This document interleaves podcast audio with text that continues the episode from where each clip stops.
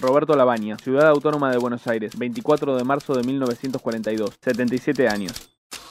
Ariano, pero prefiere no posicionarse estrictamente en ningún lado de la grieta zodiacal. Precandidato a presidente por Consenso Federal 2030, una alianza que conglomera a peronistas, radicales y socialistas. En caso de ser electo, será el único de los Robertos que llegaron a la presidencia en apellidarse Labaña. Bienvenido, bienvenida a ¿Quién es ese candidato o candidata? El podcast que te cuenta quién es quién de cara a las primarias abiertas, simultáneas y obligatorias. Soy Esteban Chiacho, me acompaña Facundo Pérez. Hola. Y hoy nos preguntamos, ¿quién, es Roberto Labaña? Acá, Roberto Labaña nació el 24 de marzo de 1942. Hecho pacho de moda antes de que nacieran los dinosaurios. En 1967 se recibió como licenciado en Economía en la Universidad de Buenos Aires. Para 1973, en su cumpleaños número 31 y mientras Pink Floyd lanzaba The Dark Side of the Moon, se desempeñaba como director nacional de ingresos y política de precios durante el último gobierno de Juan Domingo Perón. Con el retorno democrático, en los 80 cumplió el rol de secretario de Industria y Comercio Exterior de la Nación bajo el ala de Raúl Alfonsín. Para, para, para, para, para. ¿Qué pasa? ¿Vos me estás diciendo que Labaña fue funcionario tanto de Perón como de Alfonsín? Así es, Esteban, estuvo en ambas gestiones y eso es solo el comienzo. Bien que lo digas. Tras el estallido político, social y económico del 2001 y tras aquella semana de los cinco presidentes, Eduardo Dualde le pidió a Labaña que dejara su puesto como embajador argentino frente a la Unión Europea, cargo que ocupaba desde el 2000, y a comienzos del 2002 Roberto Labaña se convirtió en ministro de Economía de nuestro país. Con Dualde sin ir a los comicios del 2003 y habiendo logrado una significativa estabilidad económica mediante su accionar en el gobierno, Néstor Kirchner lo incorporó como ministro de su plataforma de gobierno, lo cual le dio un importante envión a su candidatura. Nuestro país necesita continuidad para combinar la estabilidad que logramos con el avance hacia nuevos horizontes de producción y trabajo.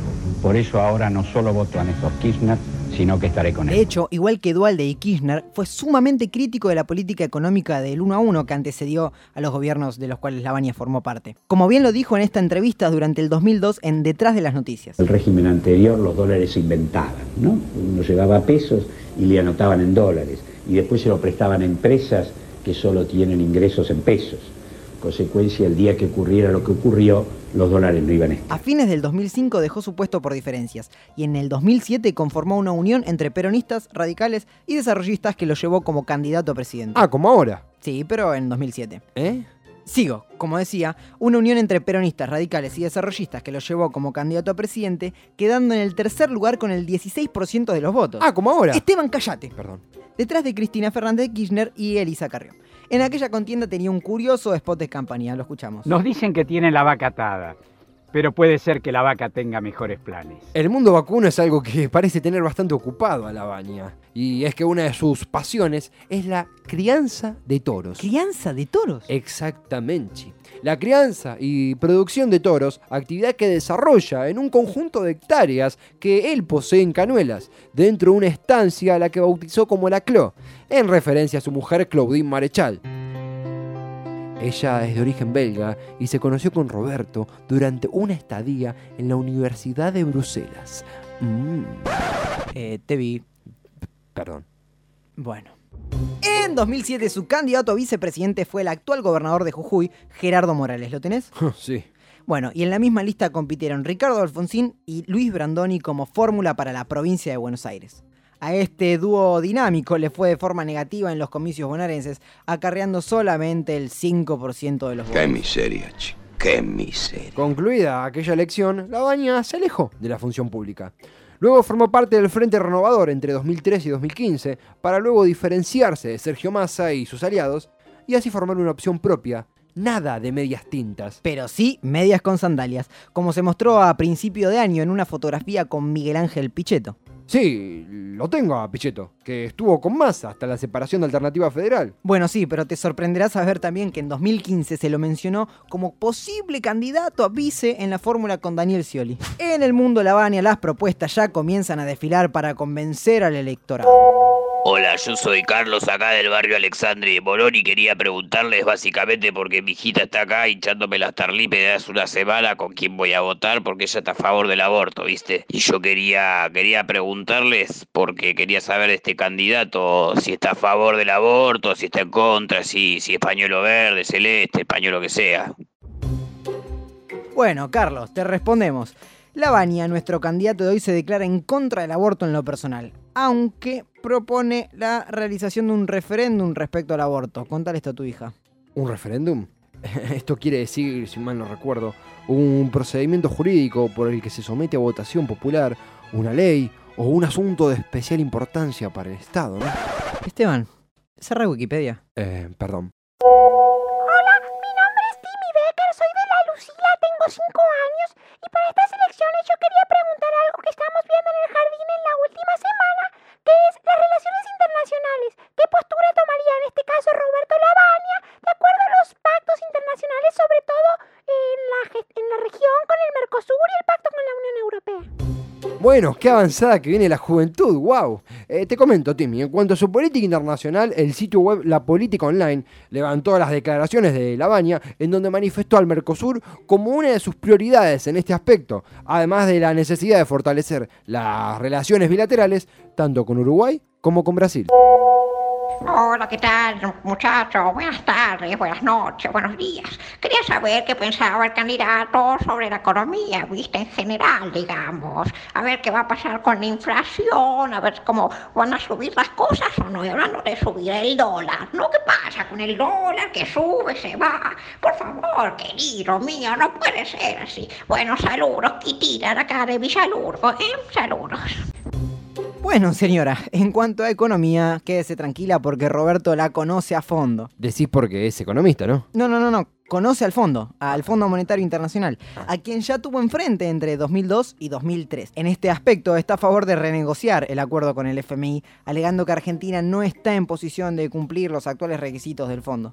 Eso mismo expresó en entrevista con A24 a mediados de este año. Mi opinión es que vamos a tener eh, seguramente por lo menos dos vueltas de renegociación.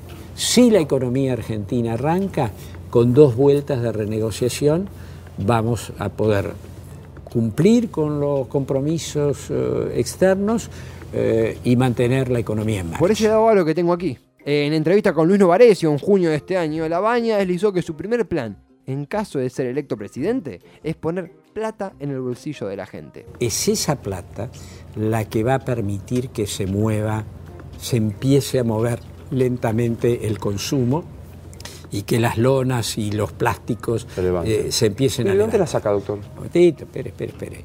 Y al mismo tiempo una fuerte reducción de impuestos a las pymes en todo lo que tiene que ver creación de empleo e inversión. Y sentó como base de una hipotética administración suya la creación de puestos de trabajo. Si hubiera que resumir un programa económico para el futuro, la palabra es trabajo, trabajo, trabajo. Trabajo, trabajo, trabajo. Facu. Ay, sí, perdón, es que estoy quemado.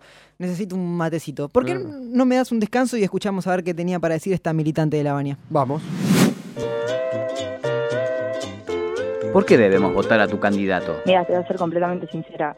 Yo por lo menos, yo tengo 20 años, entonces mm, consciente vi el último mandato de Cristina y obviamente este, este mandato que está terminando Macri. Y yo estoy cansada, no puede ser que siempre tengamos lo mismo. Termina Cristina, que fue todo un desastre, y asume Macri diciéndonos que va a ser la salvación, que vamos a estar todo perfecto, que vamos a volver a ser el, gran país que habíamos sido en algún momento. Yo lo voté con esas esperanzas y yo siento que se arruinó el país. O sea, yo soy consciente en el estado que le dejaron el país a Macri, pero es una locura lo que tenemos hoy en día. No puedo ser, yo salgo a la calle y veo cada- en cada cuadra veo dos personas durmiendo en un colchón muriéndose de frío. O sea, es una locura. Y lo, y lo de Cristina hablar, ¿no? Que nos hayan robado en la cara de esa manera lo- todo lo que salió este, este video de, de los bolsos, etcétera, es una vergüenza. Yo sinceramente ya no entiendo cómo la gente puede seguir intentando de votar, de votar a Cristina cuando tenemos un video enfrente nuestro que nos eh, lo de la de la casa rosada, de la gente pasando la plata, de los bolsos, o sea, es, es una locura, siento que es eh, son todos ladrones que nos viven robando, los que no nos roban, nos engañan, terminan siendo ineptos y yo honestamente creo que la única salida y la única persona que nos puede sacar de toda esta crisis es Roberto Labaña. Ya lo hizo en, en- en otros momentos, ¿no? Eh, en 2005 nos sacó y, y, y nada. Me, me pasa eso, siento que es la única persona que tiene la experiencia suficiente, él, él como individuo siento que tiene la experiencia suficiente para, para poder sacarnos, pero eh, sacándolo a él, todo el espacio que representa, que representa Consenso Federal, somos un gran equipo de jóvenes que estamos acá, que si bien no tenemos la experiencia, porque eso es lo que nos aporta él, tenemos las ganas, las ganas de, de dialogar, de estar en un consenso y de que estemos todos metidos en, en un espacio para poder sacar este país adelante. Ping pong de nombres. Picheto. Per- pará, perdón, no entendí qué te tengo que decir. Picheto. Peronismo. Really, nigga? Camaño. Tengo que contestarlo si decía eso. Isabel Macedo. Famosa. Néstor. Pingüina. Stolbizer. Claro, esto que lo primero que se venga a la cabeza es interesante. No, no sé, no sé qué decirte. FMI. Miedo. Miriam Breckman. No, no sé, disculpa. María Eugenia Vidal. Interesante. A, a mí me gusta. Eh, María Eugenia Vidal, ¿qué te puedo decir? Mujer empoderada. Massa. Traidor. Me engañaste, me mentiste. Elisa Carrió. Una mujer con los ovarios bien puestos, sinceramente. Barrio Nuevo. Eh, colega. La Iglesia. Antiguo. ¿Perón o Alfonsín? Alfonsín. ¿Cristina o Macri? Macri. ¿Salir un viernes o salir un sábado? Viernes. ¿Carlos Tomada como ministro de Trabajo o Barrio Nuevo como ministro de Trabajo? Barrio Nuevo. Consenso 2030 es por una visión a futuro. ¿Ese futuro contempla a un Lavania de 87 años? Honestamente, o sea, en, en el, en el mejor de los casos sí. Eh, no, no, yo no, no puedo predecir el futuro, es- espero obviamente que sí, como no te puedo decir si yo el, en 2030 voy a estar, pero idealmente sí, y si no, son, son es el gran equipo que está detrás de él. ¿Qué te parece mejor repasar los nombres claves de Consenso Federal 2030, el frente que encabeza la Baña? Dale. Bueno, empecemos. Por ejemplo, no sé, Juan Manuel Urtubey. ¿Lo tenés? Sí, gobernador de Salta y el precandidato a la vicepresidencia por este frente. Ex integrante de Alternativa Federal junto a Massa, Schiaretti y Miguel Ángel Pichetto. Urtubey fue aliado del kirchnerismo, coqueteó recientemente con el macrismo, pero hoy se coloca por detrás de la Baña. Cuiden sus mejillas porque Graciela Camaño, sí, la de la cachetada del diputado Carlos Kunkel, encabeza su lista de diputados en la provincia de Buenos Aires. Tras su salida del masismo, su llegada al habanismo articula el apoyo al frente por parte del titular de UDGRA, el polémico Luis Barrio Nuevo, autor de una controversial frase en la década de los 90. y que hay que entenderlo. Tenemos que tratar de no robar por lo menos dos años en este país. Mamita querida. Bueno, ¿y de Bali Buca? ¿Qué me decís? Que es una gran isla de Indonesia. No, Esteban. Es el ex intendente de Bolívar. Estuvo con Florencio Randazzo ahora en el 2017. ¡Randazo! Esteban. Y hoy es el precandidato a gobernador de Buenos Aires por consenso federal. Es una de las promesas del peronismo bonaerense y quiere hacerle frente a Vidal y Kisilov. Fácil no la tiene. Va, escuchar, estoy grabando un podcast. ¿Podés alcanzarme 200 Esteban, mangos a la radio? Ey. Acá. No, me quedé corto y hoy salgo con los pibes. Esteban, por el eso. podcast. Ya es para.